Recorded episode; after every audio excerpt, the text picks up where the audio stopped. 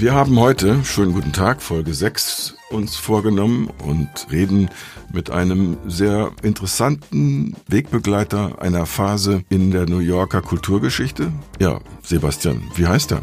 Ja, bekannt ist er als Wowe, was ein Kürzel ist für seinen bürgerlichen Namen Wolfgang Wesner, den er aber nicht mehr so gerne benutzt. Und er ist in einer ganz bestimmten Phase nach New York gekommen und diese Phase kann er wie kaum ein anderer sehr gut beschreiben. Aber einer der Auslöser, weil man kann ja theoretisch immer mal mit jemandem wie Wolfgang Wesener sprechen, aber einer der Auslöser für unser Gespräch jetzt, zu diesem Zeitpunkt, war, dass ein Dokumentarfilm über das Studio 54 rausgekommen ist, den man auf Netflix sehen kann und der eine Epoche anreißt, die symptomatisch ist für das, was Wolfgang selbst dann später erlebt hat. Man muss erklärend sagen, Studio 54, eine Diskothek, ein ehemaliges Theater, äh, umgebaut für teures Geld von zwei verrückten New Yorkern, kommt allerdings nach dem großen Erfolg in Schwierigkeiten, weil da wird mit Buchhaltung getrickst, da gibt's Drogenprobleme und so weiter und diese beiden Betreiber landen im Gefängnis und das wird auch im Film alles sehr ehrlich erzählt und nachbearbeitet. Der Trailer gibt einen kleinen Vorgeschmack auf die Zeit. When you walk through those blacked out doors, you're in another world. Andy Warhol, Calvin Klein, Elizabeth Taylor, Mick Jagger. It was hot, sexy. It's like an adult amusement park.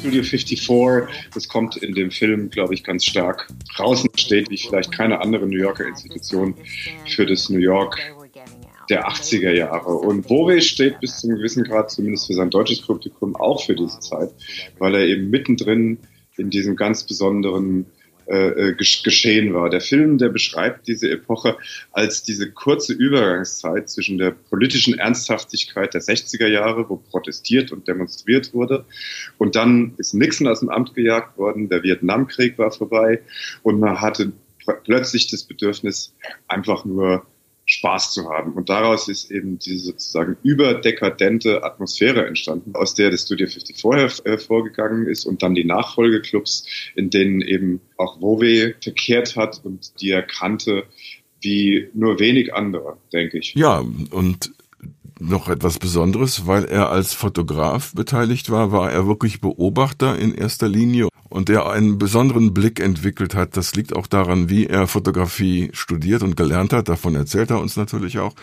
Und wie er dann in der Zeit lange vor digitaler Fotografie, und das ist auch ein interessanter Exkurs, wie man dann mit dem Handwerk des Fotografierens eine bestimmte künstlerische Dimension in die Darstellung solcher Phänomene hineinbringen kann. Es wäre völlig falsch, ihn nur als Repräsentanten dieser Ära vorzustellen. Er ist ein hervorragender Porträtfotograf und hat also später das also mit Nachdruck nachgewiesen und auch darüber reden wir natürlich. Und was noch viel schöner ist, er hat erstaunliche Geschichten erlebt im Umgang mit Leuten, wie Andy Warhol und anderen und auch davon erzählt er auf eine sehr amüsante Weise, weil natürlich, selbst wenn es alles damals etwas kompliziert und schwierig war und manchmal sogar gefährlich, ist ja alles vorbei, ist ja alles äh, längst Geschichte und lässt sich wunderbar in Anekdoten verpacken und das kann er unheimlich gut. Du hast ja mit ihm zusammengearbeitet. Ja, also ich habe ihn eigentlich im privaten Kontext kennengelernt und habe dann, wie gesagt, die Gelegenheit gehabt, bei manchen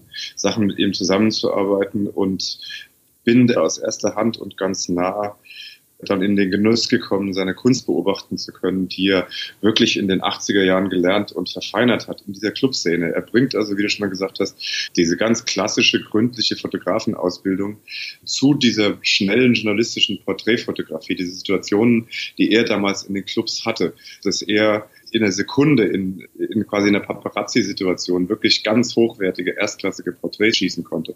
Das ist einmalig und das war also auch ganz toll äh, zu beobachten, wenn man mit ihm zusammengearbeitet hat, wie er so eine Situation managen und kontrollieren konnte und auch ganz schnell das Verhältnis zu seinen Subjekten hergestellt hat. Ich glaube, das hat er in den Clubs der 80er Jahre gelernt und das zeichnet ihn als Fotografen auch aus. Du hast gerade, glaube ich, noch ein ganz gutes Stichwort gebracht. Die 80er Jahre sind auch die Zeit der New Yorker Paparazzi. Die Idee selber ist nicht neu. Diese fast ähm, ja hinter Prominenten herhechelnde Art der Fotografie, ähm, die ist äh, nicht in den 80er Jahren entstanden, aber aufgrund dieser Celebrity-Kultur und des Nachtlebens in New York gab es also jede Menge Leute, die damit quasi ihr Brot verdient haben. Und was ich sehr bemerkenswert finde, ist, dass Wolfgang sich davon komplett unterschieden hat. Er hat zwar in demselben Milieu gelebt und gearbeitet, aber er hat eben seine Kunst ganz anders herausgearbeitet und gepflegt. Und deshalb sind auch zum Beispiel, der ist jetzt auf Instagram, ähm, wir verlinken das in den Show Notes. Deshalb sind seine Bilder auch wirklich anders und haben auch, auch heute noch ein faszinierendes wenn man will, nachbeben. Sie leben auch heute noch. Die, die zeigen wirklich den Charakter und die Stimmung der Zeit sehr, sehr gut und sind keine zufälligen Bilder, sind wirklich ein Stück Geschichtsschreibung. Das war eben auch diese Ära, das kommt in dem Film auch raus, in dem diese Celebrity-Kultur entstanden ist, aber noch nicht so war wie heute, sondern es war eine Symbiose und zum gewissen Grade auch ein Spiel, das die Promis mit den Fotografen getrieben haben. Und davon erzählt der Wolfgang auch. Ja, darauf können wir uns freuen in diesem Podcast. Ja, dann legen wir los, aber vielleicht noch ein kleiner Hinweis. Äh, Sebastian und ich, Jürgen Kalver, äh, wir saßen heute nicht zusammen an einem Ort, sondern äh, Sebastian bei sich im Wohnzimmer, ich bei mir und deshalb sind die Tonverhältnisse ein bisschen divergierend. Aber so etwas gehört halt zu den ersten Schritten beim Podcast machen. Man kann es eben noch nicht ganz perfekt hinbekommen. Das Wichtigste sind ja auch die Gäste und was sie zu sagen haben. Und das ist heute wieder mal ganz hervorragend. Ja, sprechen wir schon? Sind ja, wir ich, schon? ich nehme einfach auf, ja, ist ja blöd. Ich habe auch immer gerne so in der Mischung nachher so einfach so komisches Gemurmel, das einfach klar macht, okay, da haben Leute irgendwie geredet und ähm, waren noch nicht ganz so weit, aber jetzt geht's los. Und deshalb gibt es immer von, eigentlich immer von Sebastian eine Eingangsfrage.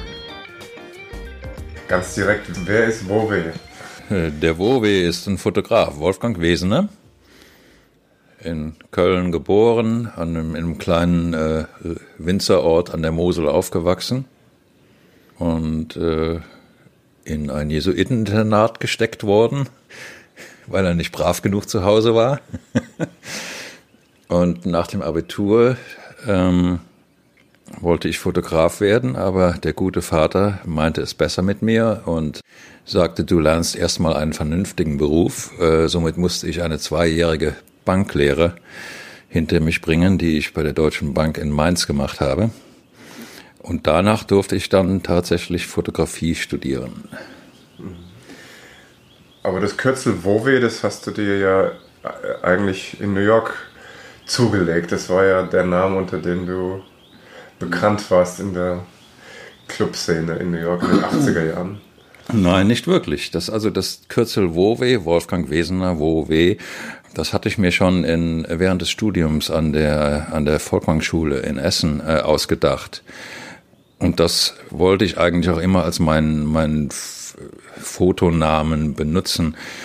Aber ähm, das hat nicht so ganz geklappt. Also auch als ich nach New York kam und dann hier die ersten Fotos, die veröffentlicht worden sind, die waren alle Wolfgang Wesener und nicht Wowe. Wann und warum bist du nach New York gekommen? Nun gut, also wie gesagt, ich habe Fotografie studiert oder Kommunikationsdesign äh, an der ehemaligen Volkwang-Schule Universität Essen. Und äh, nach drei Jahren, sechs Semestern sollte man eigentlich ein Praktikum machen. Ich hatte schon immer den Traum, nach New York zu gehen und das eigentliche Ziel war, Andy Warhol zu fotografieren. Das war, das war mein, mein, ja, my goal. Kannst du kurz sagen, was genau dafür sprach, diesen einzelnen Mann sich so optisch rauszusuchen und zu sagen, den will ich fotografieren? Ja, ich war sehr jung und das war mein, mein Idol. Der hat ja auch fotografiert und seine, seine Malerei fand ich ganz großartig. Und ich habe mir auch brav jeden Monat das Interview Magazine gekauft. Dafür musste man extra äh, in die Buchhandlung König nach Köln fahren und hoffen, dass es nicht schon ausverkauft war. Manchmal kam das auch erst zwei Wochen später. Also ich war, ich war ein riesen Wochel-Fan. Und das war, ich sagte, ich gehe nach New York und ich gehe nicht zurück, bevor ich nicht Andy fotografiert habe. Ist das eine Form von Aneignung, wenn man sich als Fotograf so intensiv mit einer Figur beschäftigt, dass man was abhaben möchte von diesem Menschen oder seiner Aura? Ja, man möchte sie treffen. Ja, und vielleicht ein bisschen etwas herausfinden, was man sonst eben nicht herausfinden würde. Und diese äh, Warhol-Geschichte geht ja auch noch ein bisschen weiter. Also die ist äh, etwas länger. Ähm, okay. Also ich komme dann nach New York und äh, durch Zufälle habe ich angefangen, in einem Nachtclub zu arbeiten. Äh, Area, das war so der Nachtclub in den 80er Jahren. Sehr, sehr, sehr kreativ, sehr jung.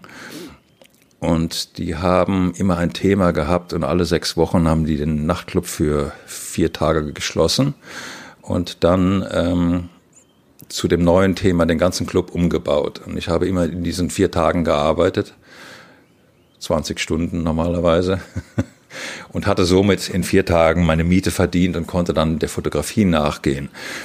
Und natürlich konnte ich dann auch äh, jederzeit in diesen Nachtclub kommen. Dürfen wir noch dazu sagen, dass äh, Area ein, etwas aufgegriffen hat, was durch das Studio 54 im Grunde mit angeschoben worden war. Eine bestimmte Diskothek- und Nachtlebekultur in Manhattan, die es so in anderen Teilen der Welt zu dem Zeitpunkt gar nicht gab, richtig? Ja. Aber das Besondere an, am Area war eben dieser Mix aus, dort kam alles zusammen, ja. Uptown, Wall Street, und dann die ganzen kreativen äh, äh, East Village äh, äh, alternativen Künstler. Das war das war eine tolle und spannende Zeit. Gut, äh, jedenfalls äh, ich bin nach New York gekommen und habe hier eine deutsche Journalistin kennengelernt und die hat mich nach ich glaube zwei Monaten hat die gesagt, ich habe zwei Tickets zu der Geburtstagsparty von äh, Keith Haring in der Paradise Garage. Und dann sind wir dorthin und da war natürlich Gott und die Welt. Und da habe ich das erste Mal Annie Warhol äh, gesehen, getroffen und stand natürlich wie angewurzelt vor, vor, meinem, äh, vor meinem Idol. Ja, und ähm, die Journalistin, die sprachlos, ja, ja, und die Journalistin, die schubste mich dann an und sagte, geh schon und mache das Foto. Und dann bin ich zu Andy gegangen und äh, habe gefragt, please, may I take your picture? Und dann meinte er, sure. Und dann habe ich das auch brav gemacht. Und äh, ja, so haben wir uns das erste Mal getroffen. Ist das Foto wirklich etwas Besonderes geworden oder war das wirklich mehr der Einstieg? Das war mehr der Einstieg. Ich habe ein paar gute Fotos auf dieser Party gemacht von, von Jean-Michel Basquiat und von äh, Grace Jones und von Halston. Da sind ein paar gute Sachen dabei, aber das. Vielleicht sollten wir Deutschen sagen, wer Halston war. Das war ein Modeschöpfer, der sehr, sehr berühmt war in den 70er Jahren, 80ern, 70er mehr. In Amerika so richtig äh, Establishment eigentlich, gar nicht so flippig oder nein, nein, nicht, ganz sehr klassisch, aber ein, ein Genie, ein Genie war der. Gut, der erste Schritt, die erste Mutprobe. Ja. Wie redet man mit Andy Warhol? Dann gibt es den nächsten Schritt. Ja, viel reden tut man mit ihm nicht. äh, was ich vorhin erwähnt habe, wurde, äh, dann habe ich ja beim im Area gearbeitet in diesem Nachtclub und ähm, was dort passiert ist, war eine Nacht äh, war ich dort und äh, da kam der Eric Good, das war so der der Chef von dem, von dem ganzen Laden, auch wenn da noch andere beteiligt waren, kam ganz aufgeregt zu mir gelaufen und sagte, du bist doch auch Fotograf, äh, Boy George ist hier und ich brauche unbedingt ein Foto mit ihm und unser Hausfotograf ist nicht da. Äh, ich hatte aber keine Kamera dabei, wohnte aber um die Ecke. Somit bin ich nach Hause gerannt, habe die Kamera geholt und habe dann ein Foto von Boy George mit Eric Good gemacht. Und dieses Foto wurde weitergeleitet an Details Magazine. Und das war damals ein sehr hippes äh, äh, ja, East Village Underground Magazine, würde ich mal sagen. Und äh, die hatten einen Nightlife-Kolumnisten, Steven Saban. Äh, und der hat dieses eine Foto von mir gesehen und ist dann zu allen seinen Fotografen gegangen und hat gesagt, ich möchte, dass jedes Foto in meiner Kolumne so aussieht. Und hat mich dann kontaktiert und dann wurde ich also äh, auch Fotograf für dieses Details Magazine. Und gleichzeitig wurde ich auch als Hausfotograf im Area angestellt. Kann man sagen, was an diesem Foto so war, dass jemand, der Klatschkolumnist ist, sagt, genau so möchte ich auch von anderen Fotografen Bilder fotografiert haben. War das die Ästhetik des Bildes? Zum einen, zum anderen aber auch die, die äh, manuelle Qualität. Ja, das damals gab es ja noch keine Digitalfotografie. Da hat man, habe ich selber in der Dunkelkammer vergrößert und durch meine Ausbildung an der Volkbankschule sehr sehr klassisch hatte natürlich dann das Foto eine ganz andere Qualität als was der Steven Saban normalerweise präsentiert bekam. Der bekam wahrscheinlich schnelle, schnelle, sogenannte schnelle Filme. Ne? Ja, und dann, ja, so. Oder kaputt geblitztes Billig Zeug. ab, ja, genau. Kaputt geblitzte oder billig abgezogen und so weiter. Ja, ich möchte mal drauf zurückkommen, wenn du sagst, Warhol war von klein auf dein Idol. Kannst du da vielleicht noch ein bisschen stärker drauf eingehen, warum, was dich an ihm fasziniert hat? War es er als Person? War es das, was er als Künstler repräsentiert? War das auch eine Sensibilität, die er hatte, die du auch hast und die sich vielleicht auch in deiner Arbeit bemerkbar macht? Äh, schwer zu beantworten. Da kommt viel zusammen. Ich war auch ein Riesenfan von Velvet Underground, ja. Und das hängt ja sehr viel mit, mit Andy Warhol zusammen. Und Andy Warhol hatte damals auch schon ein Buch gemacht mit seinen äh, äh Nachtclub-Fotos vom Studio 54. Exposures hieß das. Und äh, das war so ein bisschen eine Bibel für mich, auch wenn ich kein äh, Nightlife-Photographer werden wollte. Aber einfach diese, all diese Berühmtheiten und ähm, all dieser Glamour, das war schon sehr, sehr attraktiv. Mhm. Andy Warhol hat ja zu Glamour und Celebrity einen ganz bestimmten Zugang auch. Ja. Ne, der, wo er ja, ja dieses ganze Thema Celebrity auch hinterfragt und, und auch kritisch sieht. Ist das, was für dich auch maßgeblich war? Hm, Nein, ich wollte eigentlich gar kein äh, Nightlife-Photographer werden, aber das war die erste Möglichkeit, die ich hatte, überhaupt äh, hier ein bisschen Geld zu verdienen und Fotos veröffentlicht zu bekommen. Mhm. Eigentlich wollte ich äh, ähm, seriöser, wenn ich so sagen darf, Porträtfotograf werden, so Studioporträts und äh, wie ich das dann Jahre später und für viele Jahre für das FAZ-Magazin gemacht habe. Und gab es aber auch damals, äh, es gab bestimmte ähm, Abspielstätten für sowas. Ich denke mal, eine der fast der, ähm, prägendsten war in der Phase, als wir Vinylschallplatten und Langspielplatten hatten und also deshalb äh, großformatige Fotos nicht immer, aber doch sehr häufig gebraucht wurden und eingesetzt wurden. Das heißt also, wenn man das mit dem heutigen Stand vergleicht, du hast jetzt schon mal einmal Digitalfotografie angesprochen, ich denke auch dieses Abspielwesen, Magazine, die Doppelseiten drucken wollen und auch das Geld ausgeben, um die Bilder dann herstellen zu lassen und äh, eine Musikindustrie, die ja auch dann noch PR-Material und sonstiges Material gebraucht hat, Plakate und so weiter.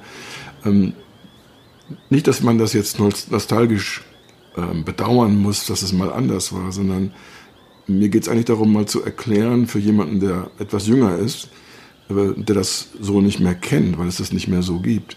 Was ist da eigentlich kulturell und ästhetisch los gewesen und eventuell verloren gegangen? Ja, das ist ein langes Thema. Ähm, aber bleiben wir doch mal bei der äh, Nightlife äh, Photography. Ähm, da bin ich jeden Abend ausgegangen und habe mich vorher mit Steven Saban abgesprochen und wir hatten eine Liste von vier bis acht Events pro Nacht in der Regel und äh, dann überlegte man sich, wann, wann man wo sein sollte. Und dann ging es normalerweise, wenn ich nach Hause kam, sogar spät nachts unter Umständen noch in die Dunkelkammer. Dann wurden die Filme entwickelt und dann wurde vergrößert. Und das ist natürlich ein ganz anderer Approach. Und der Vergleich zur Digitalfotografie ist, dass ich hatte eine Technik entwickelt, weil es gab ja auch noch keinen äh, Autofokus und, und alle diese Geschichten. Ich habe eine äh, alte 60er Jahre Leica äh, benutzt und einen Stabblitz mit einem langen Kabel, der also nicht fest montiert war auf der Kamera, sondern den ich in der Hand hielt und dann so das Licht ein bisschen äh, dirigieren konnte. Und ich äh, habe dann so mein System entwickelt, dass ich äh, also nicht durch die Kamera guckte, wenn ich fokussierte, sondern ich wusste genau, wenn ich einen, einen äh, Headshot mache, dann ist der Abstand 60 Zentimeter. Wenn ich einen halben Körper drauf habe, sind es 90 und wenn ich äh, einen Ganzkörper habe, sind es 1,20 Meter. 20. Und dann dementsprechend musste man dann auch die Blende ändern und so weiter. Ja, ja nein, Blende, damit die Belichtung stimmte. Ähm, weil der Blitz auch nicht automatisch war. Und äh, in der Regel, wenn es berühmte Leute waren, habe ich eins, wenn ich Glück hatte, zwei Fotos machen können. Und die mussten einfach sitzen. Und das ist ja heute bei Digitalfotografie, da knipst man heiter vor sich hin und irgendwas wird schon dabei sein und wenn nicht, dann mache ich das im Photoshop. Aber da muss es wirklich oft, oft nur ein Foto und das musste einfach sitzen. Also das wäre ein wichtiger Teil wenn man also Fotografiegeschichte in diesem Arbeitsbereich versucht zu erklären. Schon das Herstellen von Bildern war ein sehr, sehr kognitiver Prozess. Ja, und auch ja, der hoch, hohe Konzentration erforderte, weil du hattest nur eine Chance und dann musst du auch im richtigen Moment abdrücken und ähm, ja, du bist halt sehr, sehr viel mehr konzentriert, als wenn du mit einer Digitalkamera zehn Aufnahmen machst. Aber kannst du, noch, kannst du noch kurz zu der Abspieldimension, also wo die Bilder Wirkung entfalten, ähm, noch was sagen? Also der Unterschied zu einer Zeit, in der Fotografie wirklich instrumental sehr, sehr wichtig war und nicht so beliebig. Mhm. Ja, meine Fotos aus dem Nachtleben, die wurden dann in Details, wurden die also sehr, sehr klein veröffentlicht. Äh, der Aufmacher war immer eine Viertelseite. Wenn man Glück hatte, bekam man den Aufmacher. Aber wie ich vorhin schon erwähnte, meine Technik war, war schon sehr, sehr gut entwickelt. Äh, das heißt, ich konnte auch Ausstellungen machen und diese Fotos ziemlich groß, ziemlich groß. Also so 80 mal 1,20 Meter, 20, äh, das war kein Problem. Und die sahen immer noch gut aus und waren scharf und waren äh, auch, auch gut ausgeleuchtet und nicht aus, ähm, wie sagtest du vorhin, übergeblitzt oder rausgeblitzt, kaputt geblitzt, genau. Mich interessiert noch ein bisschen das Nachtleben der 80er Jahre. Das war ja ganz speziell. Das gab es vorher so nicht und das gab es nachher so eigentlich auch nicht mehr. So A-List-Celebrities wie Andy Warhol, die gehen heute nicht mehr in Nachtclubs und lassen sich da schon gar nicht von Leuten fotografieren. Aber ihr Fotografen, ihr wart ja damals Teil von der Szene und es war ja, glaube ich, auch ein Spiel zwischen den Prominenten und zwischen euch. Kannst du das noch ein bisschen beschreiben? Ich hatte immer so das Gefühl, dass ähm, die Prominenten so heimlich gezählt haben, wie, wie oft und von wie vielen Fotografen sie fotografiert wurden. Und die fanden das alle ganz, ganz toll. Das ist also nicht mehr, ist nicht so wie heute. Ja. Mm. Und dann hatte ich äh, eben auch die Angewohnheit, immer zu fragen, auf die Leute zuzugehen, sagen, please may I take a picture. Ich würde nicht einfach so drauf, ja, obwohl es gab natürlich Situationen, äh, wo viele Paparazzi-Fotografen anwesend waren, wenn, wenn, sagen wir mal, Liza Minnelli ins Palladium kam.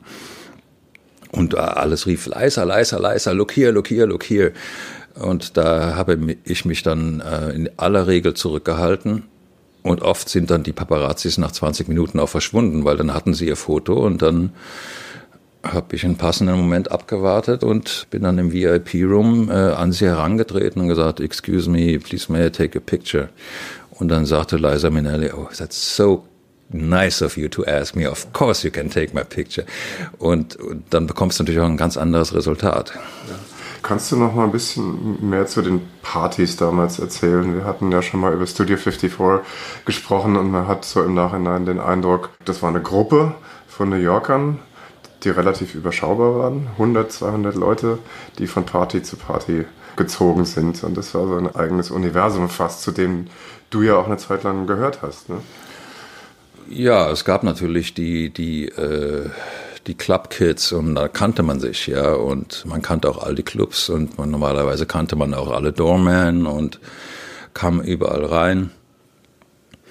Das Interessante war aber, wie gesagt, das hatte ich, hatte ich auch schon angesprochen, war dieser Mix äh, in diesen Nachtclubs, ja, dass eben die äh, Wall Street Banker, die jungen Wall Street Banker, die kamen zu diesen Partys im East Village oder in den After Hour Clubs, weil das einfach cool war, mit, mit den Künstlern äh, äh, dort im selben Club zu sein. Und genauso kamen die, die Leute von der Park Avenue aus demselben Grund. Ja, und das war, das war ein, ein super Mix. Und er hat die ganze Sache auch sehr spannend gemacht und sehr ungewöhnlich. Und das hat aber nur ein paar Jahre lang, glaube ich, funktioniert. Es hat aber so, dass im Nachhinein wirkt es so ein bisschen wie eine Bühnensituation. Leute haben sich in einem öffentlichen Raum so weit inszeniert, wie jeder das persönlich dann wollte. Manche waren extrovertierte, manche weniger. Aber die, die, äh, das Utrierte war wesentlich. Das, das Zeigen, wer man ist, mit wem man zusammen sein möchte, was man eventuell für Anliegen hat. Ähm, das war alles sehr, sehr nach außen gekehrt, oder? Mhm. Ja, ja, genau. Und dann eben, how, how many pictures did I get taken?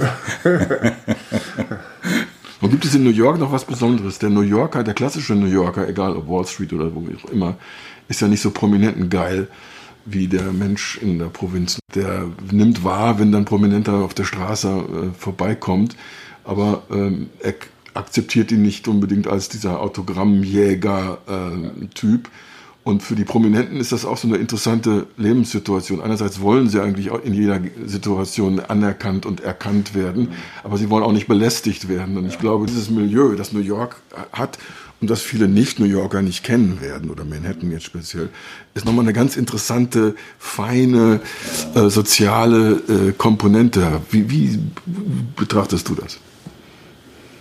Ich stimme dazu. Ich bin vor kurzem. Ich stelle die falschen Fragen. Ich will nicht Fragen stellen, wo einer nur sagt, ich stimme zu. Ich möchte erzählt bekommen. Vor ein paar Wochen bin ich äh, abends um 10 Uhr die Madison Avenue runtergelaufen und da kommt mir Paul McCartney entgegen. Und ich stutze natürlich im Moment, sage, mein Gott, das gibt's ja nicht.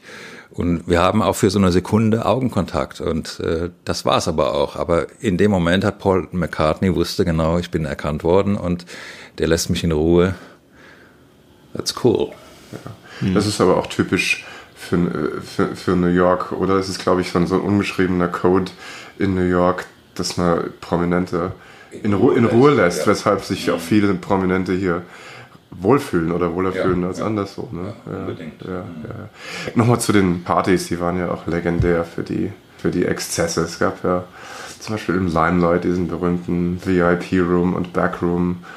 Kannst du da mehr dazu erzählen oder was oder hat es was mit der Ära auch zu tun gehabt, dass die so entfesselt war, wie es eben auch später nicht mehr war und vorher nicht mehr war? Ich weiß nicht, warum das damals so aufregend war alles, äh, aber Limelight, der VIP Room, das war so mein Living Room. Und da waren eigentlich keine Fotografen erlaubt. Ähm, ich war aber befreundet mit dem VIP-Room-Host Fred Rospelmister. Und äh, ich kam dort immer rein, aber ich musste dann immer zu dem Fred gehen, bevor ich jemanden fotografieren wollte. Und dann, äh, Fred, can I, can I go and photograph Brooke Shields? Und ich sagte, yes, sure, go ahead. Und dann gehst du zur 17-jährigen Brooke Shields und dann sagt die zu dir, you have to ask my mom. She's over there. Und dann hat die Mom hat auch genickt und dann durfte ich Brooke Shields fotografieren. Und im Limelight habe ich auch dreimal äh, Boris Becker getroffen. Also das erste Mal nach seinem Wimbledon-Sieg hat er hier bei den US Open gespielt. Und an dem Tag, wo er aus den äh, US Open ausgeschieden ist, war er im VIP-Room Limelight. Und äh, da fragte ich den Fred, sag mal, wer ist denn das da hinten? Da dachte ich, oh, that's some tennis player. und ähm, ja, darf ich ihn fotografieren? Und sagte, ja, ja, geh nur, geh nur. Und dann bin ich zu Boris hin und habe gesagt, äh, darf ich bitte ein Foto machen? Und da hat Boris gesagt, nein, heute bitte nicht.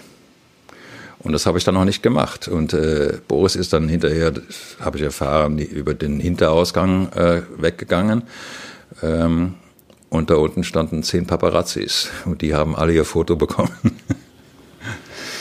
Ja, aber um es um's, um's also ganz, ganz direkt zu fragen, diese Geschichten, die man hört aus dem New Yorker Nachtleben der 80er Jahre von ungehemmtem, unbegrenzten Sex und Drogen, das war so.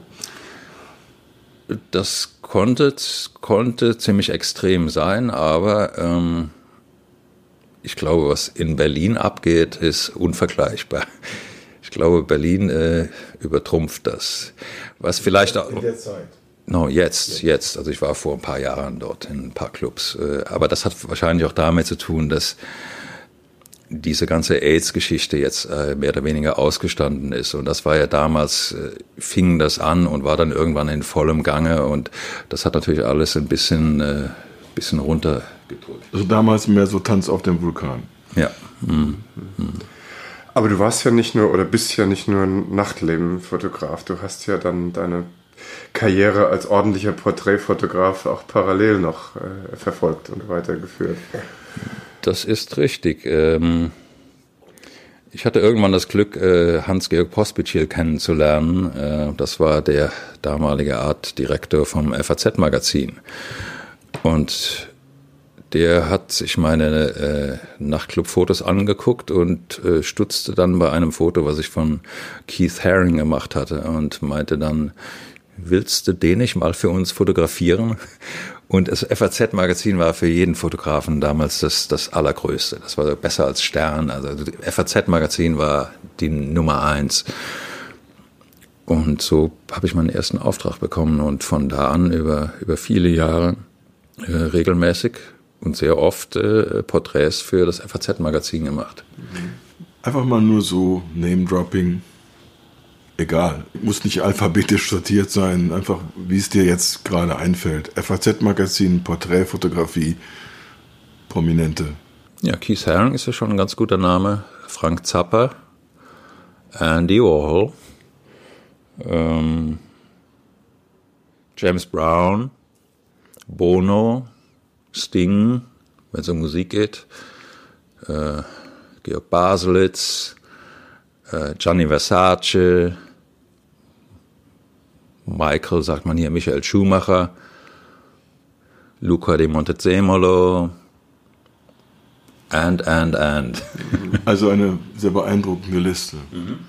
Und natürlich wahrscheinlich so ähnlich wie bei dieser Andy Warhol-Begegnung äh, gibt es kleine oder größere Geschichten und um diese Begegnung, weil selbst wenn ein Magazin vielleicht vorspurt und irgendwelche Kontakte vorbereitet, sodass man also nicht jeden ähm, von sich aus quasi hinterherlaufen muss und zwar fragen, darf ich mal ein Bild? May I take your picture? Ähm, kommt es wahrscheinlich trotzdem zu interessanten Begegnungen bis hin zu Konfrontationen, habe ich gehört. Ja, natürlich. Dann kommen wir doch nochmal auf Andy Warhol zurück. Ähm, das FAZ-Magazin wollte jahrelang eine Geschichte mit Andy Warhol machen und das hat irgendwie nie so richtig geklappt. Und äh, nachdem ich äh, Keith Haring und Frank Zappa fotografiert hatte, habe ich dann so auf eigene Faust äh, über Leo Castelli mit, mit Andy Warhol Kontakt aufgenommen und der hat Wir auch. sollten sagen, wer Leo Castelli war. Leo Castelli war ein legendärer Galerist, der eigentlich die, die Pop Art entdeckt hat und der als erster ähm, Andy Warhol und äh, Roy Lichtenstein und äh, Robert Rauschenberg ausgestellt hat.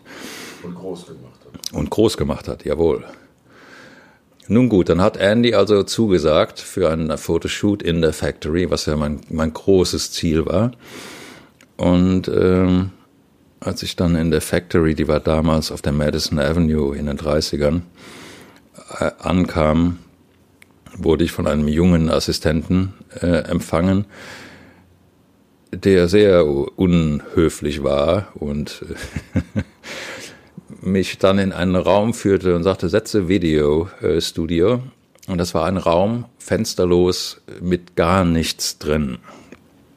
Und dann fragte ich, kann ich vielleicht ein, äh, ein Gemälde als Hintergrund haben? No. Und dann fragte mich der Assistent, wie lange brauchst du zum Aufbauen? Und das hatte ich 45 Minuten ich hatte einen Assistenten dabei und wir fangen an, das Licht aufzubauen und äh, um das zu machen, was wir geplant hatten.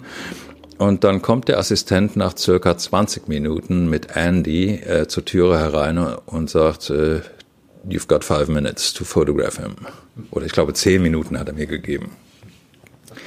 Jetzt war ich mit dem Aufbauen noch nicht mal halb fertig und sowieso schon äh, hypernervös, weil ich ja mein Idol vor mir hatte und diesmal richtig nicht in einem Nachtclub, sondern und da ist alles schief gelaufen. Äh, bin ich also, da war zum Schluss von diesem Fotoshoot war vielleicht ein Foto dabei, was man hätte, was FAZ-würdig gewesen wäre. Kann man kurz noch sagen, was Kriterien äh, sind, die, die ein Fotograf in diesen Situationen benutzt, um zu begreifen, das ist alles nicht so doll?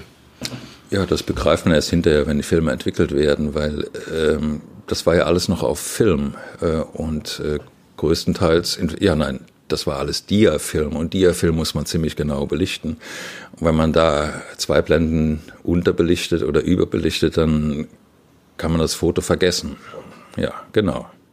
Nun gut, dann äh, habe ich so zehn Tage gewartet und dann äh, wieder in der Factory angerufen und habe dem Andy erzählt, ja, wir wollen, es soll doch eine, eine Titelgeschichte werden, wir brauchen noch ein paar mehr Fotos. Und dann meinte Andy, okay, äh, dann soll mir die, äh, das FAZ-Magazin doch bitte ein, ein Fax schicken. Gut, nun musste ich zum Artdirektor Hans-Georg Pospischil gehen und ihm die ganze Geschichte erzählen. und der hat das aber alles verstanden und hat auch dann das Fax geschickt und ähm, gut, dann gab es einen zweiten, eine zweite Fotosession die fand am 26. Dezember statt, also am, am zweiten Weihnachtsfeiertag. Und da war Gott sei Dank sein Assistent nicht anwesend, sondern nur Fred Hughes, das war so der Manager von der Factory. Toller Mann. Und ich hatte zwei Stunden, ich bekam auch das, das Painting, was ich eigentlich als Hintergrund wollte. Und alles hat geklappt. Ähm, ich habe aber im Prinzip die Fotos von der ersten Session wiederholt, ja. Und irgendwann fragte Andy, um, can I see those pictures you took last time? Und dann meinte ich natürlich, äh, die sind alle in Frankfurt, tut mir leid. Aber Andy wusste ganz genau, ganz genau, was los war. Nun gut, äh, die Fotos äh, waren diesmal gelungen und auch ziemlich gut. Ich habe die dann persönlich nach, nach Frankfurt gebracht, um sie zu präsentieren, dem Artdirektoren. Und das war alles schön und gut, nur wollte dann Andy kein Interview geben. Der sagte, nein, das könnt ihr erfinden. You can make it up. I don't care. Wir haben ja jetzt so Journalisten in Deutschland, die das, die das können. Die können ja, gut, ja, gut Geschichten und Interviews erfinden. Jedenfalls hat dann äh, der gute Herr Pospicil ein Layout mit meinen Fotos gemacht und das äh, ähm, in die Factory geschickt. Und als Andy dieses sah, hat er eingewilligt. Und dann hat er tatsächlich zwei Interviews gegeben. Interessant ist, dass meine Fotosession war weniger als zwei Monate vor seinem Tod und diese zwei Interviews haben eine Woche vor seinem Tod stattgefunden. Und die hat damals äh, Jordan Mears gemacht. Wir sollten vielleicht auch noch in diesem Fall dazu sagen, dass Andy Wall ist ja nun nicht ähm, gestorben in einer Art von, da leidet jemand und ist irgendwann tot, sondern er ist ja wirklich bei den Folgen einer Operation in einem New Yorker Krankenhaus ähm, ja. gestorben. Das war eigentlich eine Standardoperation, eine, ähm, was war das, Gallenoperation. Ähm, nur die Geschichte war so, dass äh, Andy wurde ja in den, war das 70er Jahren, wurde er äh, von einer Feministin fünf, sechs Mal in die Brust geschossen und dann wurde er ins Krankenhaus gebracht und der Chefarzt hat nur den Kopf geschüttelt und hat gesagt, nee, das ist zwecklos. Und da war aber sein Manager Fred Hughes dabei. Und der meinte, give it a try, he'll make you a rich man. Versuchen Sie es. Er wird Sie reich machen, ja. Und äh, dann hat er das tatsächlich überlebt. Aber von da an hatte er eine unglaubliche Angst vor Krankenhäusern und hat immer gesagt, wenn ich jemals noch einmal in ein Krankenhaus gehen muss, komme ich nicht mehr heraus. Und deshalb hatte er auch diese Operation, die sein Hausarzt jahrelang ihn gebeten hat zu machen, hinausgeschoben bis in den allerletzten Moment, was wahrscheinlich dazu beigetragen hat, dass er das zweite nicht überlebt hat. Als ich vorhin nach Geschichten fragte, die zeigen, in welchem Spannungsverhältnis ein Fotograf manchmal mit seinem Fotoobjekt lebt. habe ich noch an etwas anderes gedacht. Und ich glaube, im Zirkel der Wowe-Kenner gibt es da einen Fall, der ist besonders äh, profiliert gewesen. Wir müssen jetzt unterbrechen aus irgendeinem Grund.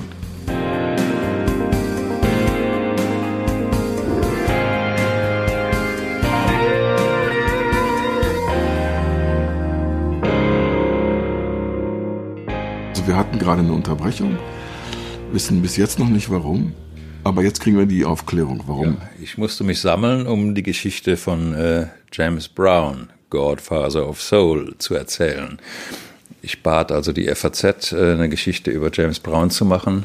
Äh, und äh, das haben die auch irgendwie hinbekommen.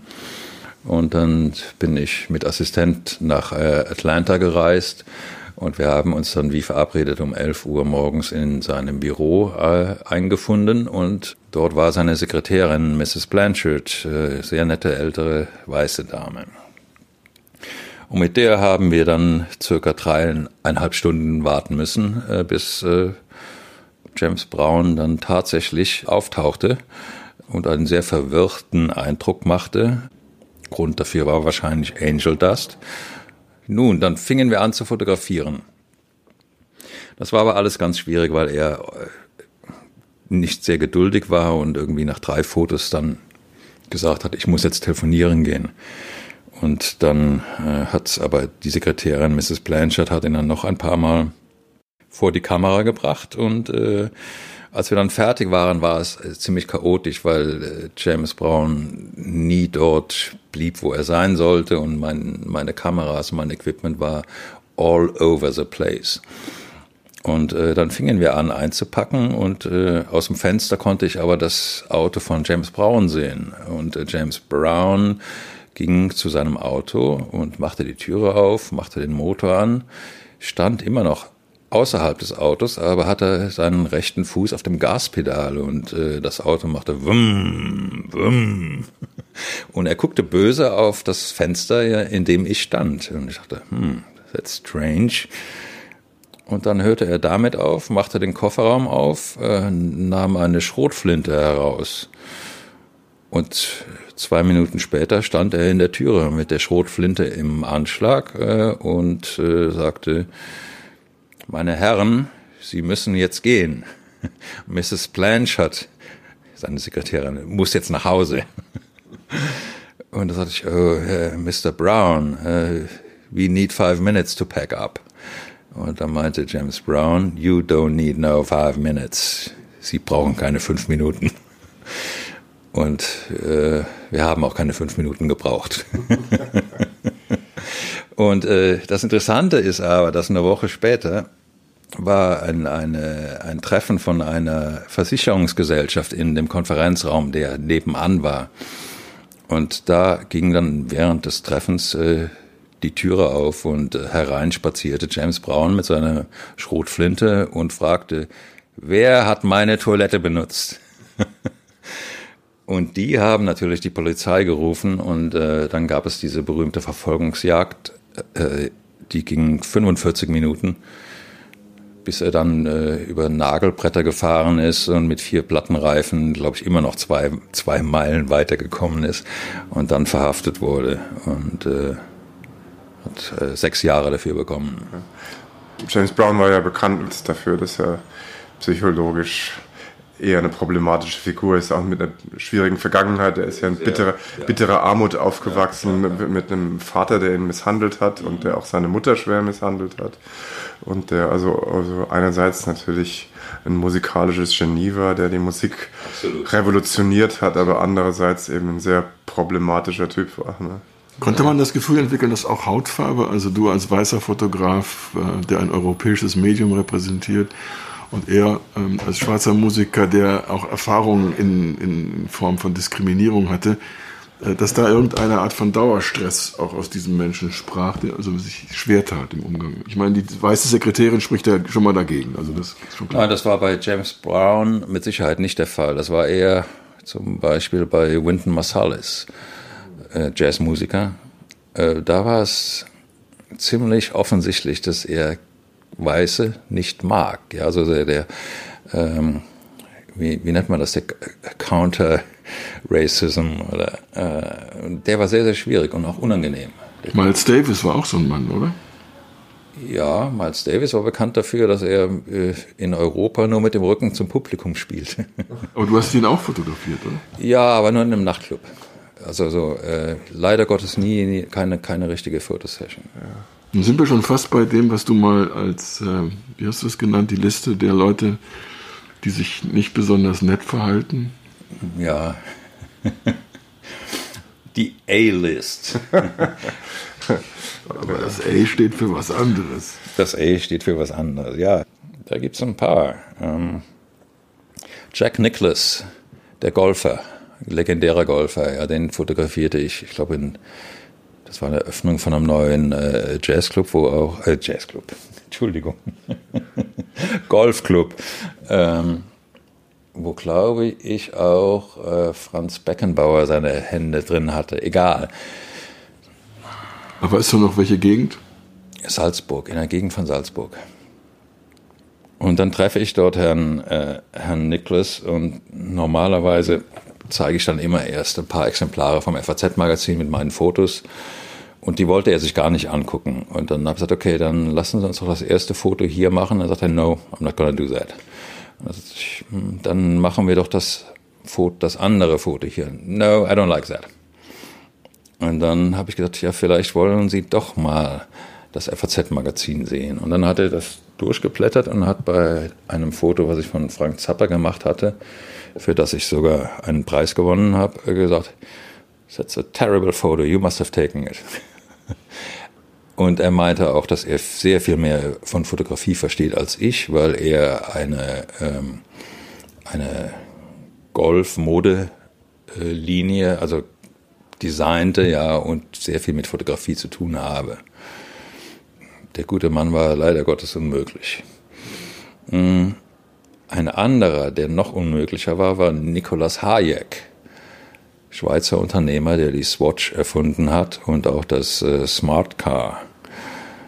Und der war aber, der war bekannt dafür, dass er, dass er unausstehlich war. Und ich glaube, keiner seiner Top-Manager habe ich hinterher von jemandem gehört, der darüber Bescheid weiß.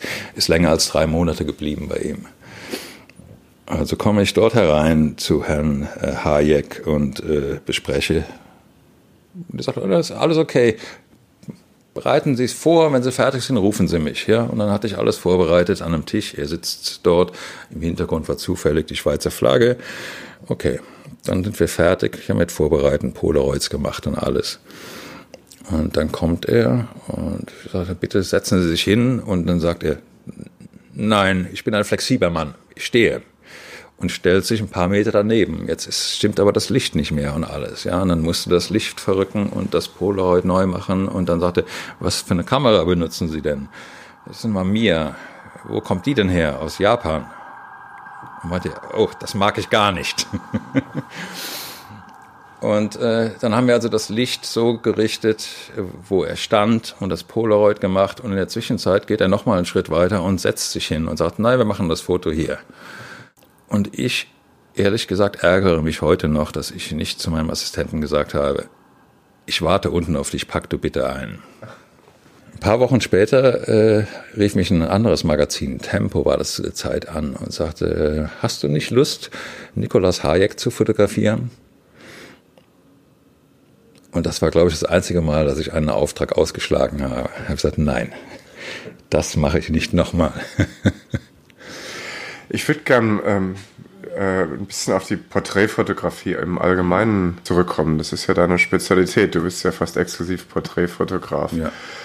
Ich, ich, ich glaube sozusagen, das klassische Verständnis von Porträtfotografie ist, dass man über das Abbild von einem Gesicht was über die Persönlichkeit rausarbeitet und erfährt. Was ist dein Zugang zur Porträtfotografie? Wie versuchst du, was über die Menschen durch das Abbild rauszuarbeiten. Du hast ja da, glaube ich, auch eine ganz eigene Philosophie. Nun gut, der technische Aspekt, das ist einfach Handwerk. Also man muss mit Licht umgehen können und das muss man alles wissen, wie das geht.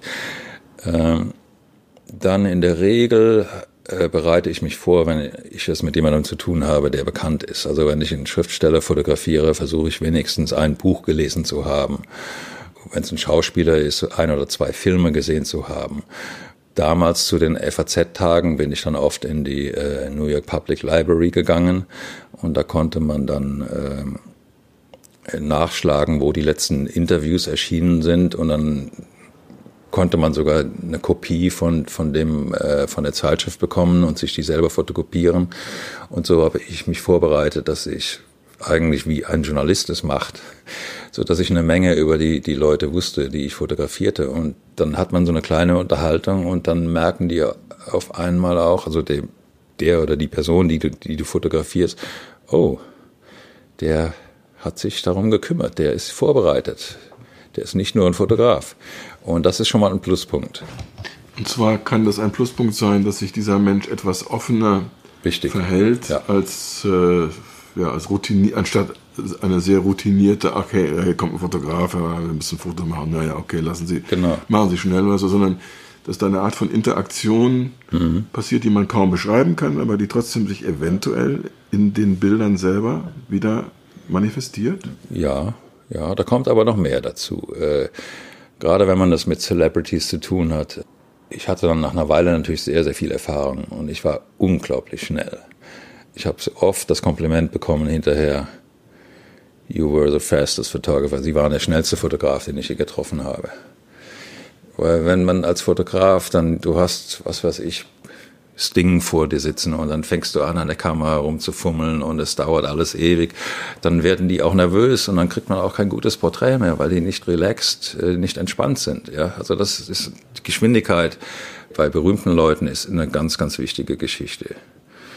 Und dass man, die müssen sich zu Hause fühlen. Also du kannst nicht mit einer Idee ankommen, die die nicht mögen. Wenn ich merke, dass die eine Idee, die ich hatte, nicht mögen, dann lasse ich die fallen, weil es nützt nichts, diese Idee äh, äh, durchzudrücken, weil der oder die Person wird sich ungemütlich fühlen und dann wird das Foto auch nicht so gut. Idee heißt die Gestaltung des Bildes mit bestimmten Gegenständen, Situationen Ja, oder so. genau, ne? Situationen oder hm. Aber um da nochmal nachzuhaken, was, was versuchst du ra rauszuarbeiten an der Person? Nehmen wir doch einfach so ein beliebig Sting als Beispiel. Was versuchst du auszusagen über jemanden wie Sting, wenn du über ihn nachdenkst und drüber nachdenkst? Ich mache ein Bild von dem, was will ich dem Betrachter sozusagen über ihn sagen? Ich meine, das Endresultat sollte so sein, dass der Betrachter Sting wirklich sieht, so wie er ist. Und you know, Sting guckt dir in die Augen und, äh, und du hast das Gefühl, du stehst vor Sting. Das solltest du haben, wenn du dir das Foto anguckst. Nähe, Ja. Intimität, Ja. ja. Persönlichkeit. Und, und das dann sozusagen in so eine Situation von fünf Minuten unter Druck rauszuarbeiten, das ist deine Kunst. Da bin ich ganz gut. Gibt es äh, für dich in der Porträtfotografie oder auch Malerei, es gibt ja tausend Jahre Geschichte von Porträts, ne? gibt es äh, für dich Vorbilder? Fotografie natürlich, äh, August Sander, wer sonst? Ja. Auch aus der Kölner Gegend. ähm, ja, unbedingt. Ähm, in der Malerei, ja, da muss man in die Frick Collection gehen. Und da gibt es ja die alten Porträts von den Holländern, äh, da gibt es ganz großartige Geschichten. Äh, Weil die auch Licht eingesammelt haben. Ne? Auf eine faszinierende Weise. In der Frick Collection, da gibt es ein klein, winzig kleines Porträt, was mich äh, umgehauen hat, äh, von Hans Holbein. Ähm, was aber leider Gottes nicht in der ständigen Ausstellung ist. Also das äh, seit Jahren vermisse ich das. Aber als ich das das erste Mal gesehen habe, das war un unglaubliches Porträt, unglaublich. Wenn wir dann in dieser Linie über deine Peers sprechen, über Fotografen, die relativ bekannt geworden sind und etwas Ähnliches gemacht haben in einer Vergleich, in einem vergleichbaren Zeitraum, gibt es da Menschen, wo du dich ähm, in irgendeiner Weise mit beschäftigen konntest und sagen konntest, die geben mir was? Ähm, oder war das nicht so relevant für deine Inspiration und dein, deine Orientierung? Doch, natürlich. Man schaut sich ja immer, immer an, was, äh, was die Kollegen machen oder man orientiert sich eben auch an Vorbildern und dann neben August Sander kommt man natürlich an äh, Richard Avedon nicht vorbei. Aber wen ich noch besser finde, ist eigentlich Irving Penn. Irving Penn war ein, ein, ein ganz großartiger äh, Porträtfotograf. Ursprünglich aus der Modefotografie kam. Ja, aber so auch Everton ja eigentlich auch. Ähm. Dann sitzen wir hier in deiner Wohnung in Harlem und ähm, du bist auch umgeben von bestimmten Objekten, gesammelten Werken, die auch, wenn sie reden könnten, eine Geschichte erzählen könnten. Aber vielleicht kannst du, wenn denn die Sammlung irgendeine Art von gemeinsamen Element hat, also eine Verbindung, vielleicht könntest du darüber reden, was du gerne mitgenommen hast aus den Zeiten, die du jetzt in New York verbracht hast. Wie viele Jahre? Mit Unterbrechung, aber insgesamt. Mit Unterbrechung äh, 10, 18 Jahre. Ja. Also was für dich sozusagen eine, auch eine Essenz, nicht nur deiner eigenen Arbeit, die du ja auch in Buchform dokumentieren konntest, und zwar in ziemlich dicken Büchern, die wir ja auch auf dem Tisch liegen haben, sondern auch was, was dich umgibt und was, was für dich heute ja, eine Bedeutung hat, die weit über jedweden Marktwert oder was auch immer hinausgeht. Ja, ich hatte das Glück, äh, ab und zu äh, äh, mit Künstlern äh, zu tauschen, also meine Fotos gegen, gegen eine Arbeit. Und äh, hier oben hängt ja ein, ein großer Keith Haring, der ist auch signiert äh, to Wolfgang, auf den ich sehr stolz bin.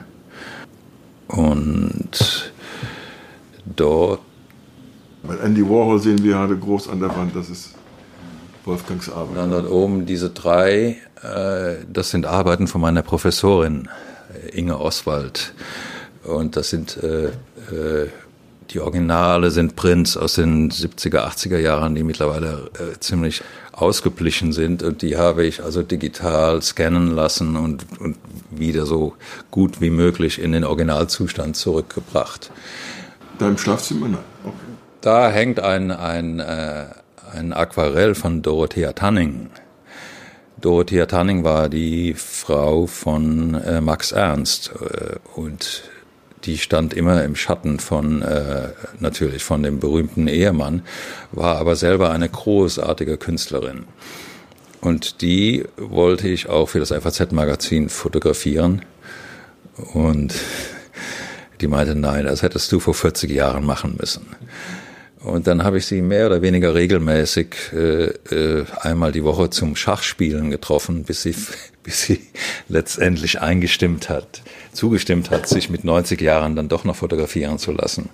Und äh, auch dort durfte ich mir dann äh, etwas von ihr aussuchen. Und äh, das ist eben dieses wunderschöne schöne Aquarell. Du hast jetzt ein Stichwort gegeben, Schachspielen. Ja. Ähm, in deiner Wohnung hier hängt auch ein riesiges Fahrrad also riesig, ganz normal groß, aber es wirkt sehr groß im Vergleich zum Beispiel zu dem Keith Haring-Bild oder so. Ähm, die, die, die gedankliche, die körperliche Aktivität eines künstlerischen Menschen, der sich in dem Fall mit Fotografie beschäftigt, braucht bestimmte Ausgleichsinteressen, äh, also zum Beispiel Schachspielen für den Kopf und Radfahren für den Körper. Ja, Schachspielen tue ich nicht mehr so sehr viel, weil mein jüngster Sohn sehr gut im Schachspielen ist und äh, man verliert ja ungern.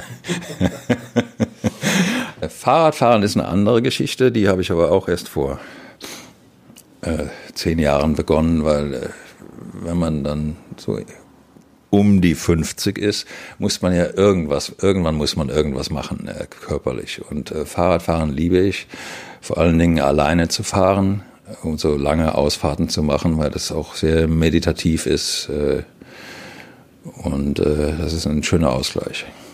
Und wo kann man in New York ähm, oder vom Startpunkt New York aus, wo kann man gepflegt Fahrrad fahren oder auch schnell Fahrrad fahren? Ich bin ja ganz oben im Norden von Manhattan, äh, gleich an der George Washington Bridge und da fährt man rüber und dann dort in New Jersey gibt es einen schönen Park, äh, in dem man wunderbar, wunderbar fahren kann und dann geht's weiter, so, so weit wie man fahren will eigentlich. Dort gibt's äh, unendliche Möglichkeiten. Was mich natürlich noch interessieren würde, ist, ähm, du warst irrsinnig erfolgreich in den 80er und 90er Jahren und dann haben sich die, hat sich die Fotografie dramatisch verändert, die Medien haben sich dramatisch verändert und deine Kunst und das, was sich auszeichnet, ist, wird nicht mehr so gewürdigt, wie das früher mal war. Wie geht's dir damit?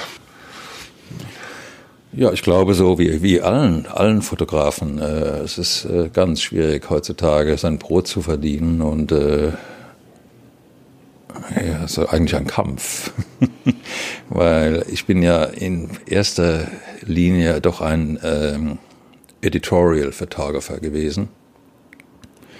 Und die, alle Zeitschriften haben kein Geld mehr und da wird immer weniger gezahlt, wenn überhaupt. Und die die jungen, äh, aufstrebenden Fotografen machen das umsonst und geben auch das Copyright weg, nur um ihren Namen veröffentlicht zu haben und so weiter. Und um dann und so in die Werbung zu kommen, wo Ja, man dann ja. noch bezahlt würde, wenn man erfolgreich ist und einen Namen hat. Aber auch da hat sich viel geändert. Ja, und was ich jetzt mache, ich, verfolge natürlich immer noch äh, Personen, die mich interessieren und versuche, diese zu fotografieren.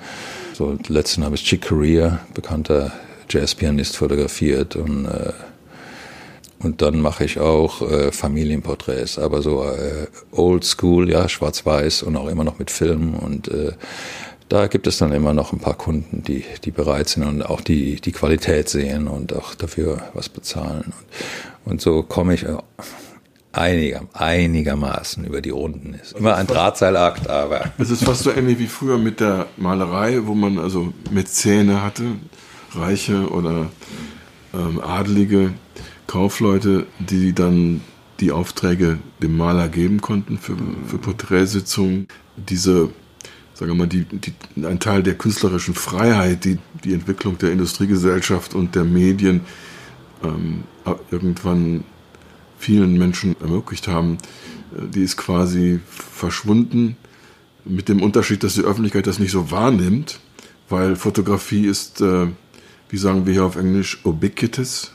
Ubiquitous. ja. Ubiquitous. Genau. Also überall gegenwärtig. Auch du bist jetzt auf Instagram, habe ich gesehen. Ja, aber das benutze ich, äh, sagen wir mal so, professionell. Ich, äh, da äh, poste ich eigentlich nur meine Fotos aus den 80er Jahren und nichts Persönliches. Und was das andere angeht, ähm, mit diesen Familienporträts, auch das ist nicht mehr so einfach, weil heutzutage jeder denkt, er sei Fotograf und warum soll ich Geld für ein Familienporträt ausgeben, wenn ich das selber machen kann, ja? Und also äh, und heutzutage ist ja auch jeder denkt, er sei Fotograf und ich habe unglaublich viele Anfragen von von jungen Menschen, also oft sind das dann die die Söhne oder Töchter von von Freunden meines Alters, die die Fotograf werden wollen und äh, ich rate immer dazu, nein. Weil äh, es einfach zu schwierig ist. Da Wie kann man denn heutzutage noch vermitteln, was der Unterschied so ist zwischen dem, was du machst, was, was ja eine, also ohne jetzt zu übertreiben, was ja eine Kunst ist, da steckt unheimlich viel an, an Wissen und an Nachdenken und an Technik dahinter zwischen, ja, zwischen dem und einem Selfie mit einem, mit einem Telefon. Ja, eigentlich sollte jeder, der wirklich Fotograf werden will, in der Dunkelkammer anfangen. Film entwickeln, vergrößern und von dort an aufbauen. Das ist so, du kannst nicht Jackson Pollock sein und gleich anfangen, die Farbe über die, über die Leinwand zu schütten. Ja, der Jackson Pollock hat auch angefangen als äh, Zeichner, Künstler und äh, Handwerker. Handwerker, ganz genau. Und hat sich dann irgendwann weiterentwickelt und ist zu diesem Schluss gekommen, dass das seine Art ist. Aber äh, der hat eben auch einen ganz anderen Hintergrund. Und du kannst nicht einfach hingehen und sagen, so, ich bin jetzt ein abstrakter Künstler, ohne jemals äh, irgendetwas Konkretes, äh, ähm, wie sagt man, ein konkretes Motiv gezeichnet zu haben oder gemalt zu haben. Gerhard Richter. Ja. Da hängt ein kleiner Gerhard Richter, Postkartengröße. Aber eine Original? Ja, ja. Also keine, keine Vervielfältigung, weil du sagst, natürlich Postkarten, du hast gesagt Postkartengröße, ich weiß. Aber da wäre die, äh, würde man fast denken, ist es auch eine Postkarte? Nein, es ist. Es ist eigentlich ein Brief von ihm. Also ich habe ihn fotografiert und er ist ja auch in meinem Fotoband drin und dann habe ich ihm den Fotoband zugeschickt und daraufhin bekam ich ein Dankeschreiben von ihm. Äh, sehr geehrter Herr Wesener, vielen Dank, das gefällt mir sehr gut, tolles Buch, I'm in good company und äh, hat dann eben dieses kleine, aber originale, selbst hergestellte Bild äh, dazu getan. Wieder ein gutes Stichwort, das Buch. Oder in dem Fall ist es ja mehrbändig. Zwei Bände, ja, ein Schwarz-Weiß und ein Farbband. Die Fähigkeit, seine Arbeit so zu kuratieren und dann auch qualitativ hochwertig zu drucken, bedeutet, dass man in einer späteren Phase seines künstlerischen Schaffens was runterbrennt auf, ein, auf eine Essenz. Ja. Wer also jetzt sich wirklich mit dir beschäftigen möchte, zum Beispiel weil er heute zum ersten Mal etwas über dich gehört hat, wäre wahrscheinlich mit diesem doppelbändigen Werk sehr gut bedient. Ein guter Einstieg oder sogar ein Überblick? Ein Überblick, auch wenn der Überblick, äh, wann ist das erschienen? Vor zehn Jahren. Also hat sich natürlich in der Zwischenzeit noch ein bisschen was getan. Aber dieses Buch Essence, 25 Years of Portraits by Wove, ist eigentlich ein ziemlich guter Überblick. Und das, Also Gerhard Richter ist zum Beispiel drin. ja. Ja. ja. Und James Brown und Andy Wall und, und so weiter und so fort, ja. Wie kann man das überhaupt bekommen? Das das ist ein bisschen kompliziert, weil der Verlag verkauft worden ist. Das ist ursprünglich im Braus erschienen. Und das ist nicht mehr so richtig auf dem Markt, aber bei Amazon.de ist es wohl doch noch zu haben oder eben direkt bei mir. Und dann müsste man über, über das äh, Instagram-Konto von mir gehen, um mich zu ja, oder wir kontaktieren. können natürlich auch die Informationen Genau. in unseren Begleittext Ja, genau. können wir das Okay. natürlich auch mitverarbeiten. Also das ist der Weg. Ist es noch wichtig zu wissen, wie viel es kostet? bei, bei Amazon kostet es, glaube ich, 98 oder 99 Euro. Gut angelegtes Geld. Ja. Ja. Was eigentlich total unter Preis ist, weil das habe ich eigentlich selbst produziert und das wurde von einer Foundation äh, finanziert und dann von einem Verlag eigentlich nur für den Vertrieb übernommen. Also das ist sehr, sehr gut gedruckt, das ist äh, höchste Qualität und äh, es lohnt sich. Das ist eine sehr dumme Frage, weil äh, im Grunde ist ja egal, wie viele Bilder da drin sind. Aber wenn man sich das gegenständlich vorstellen möchte, ja, mit was hat man es hier zu tun? Wie viele Seiten, wie viele Fotos äh, kann man hier von dir dann zusammen in, im, in einem Ja, jeder Band hat ungefähr, hat etwas über 200 Seiten. Das heißt, äh, das sind dann 200, 400, ich würde sagen 500 Fotos vielleicht. Aber alle sehr groß gedruckt und sehr gut gedruckt. Ja, schön. Famous last words. Blende 8, die Sonne lacht.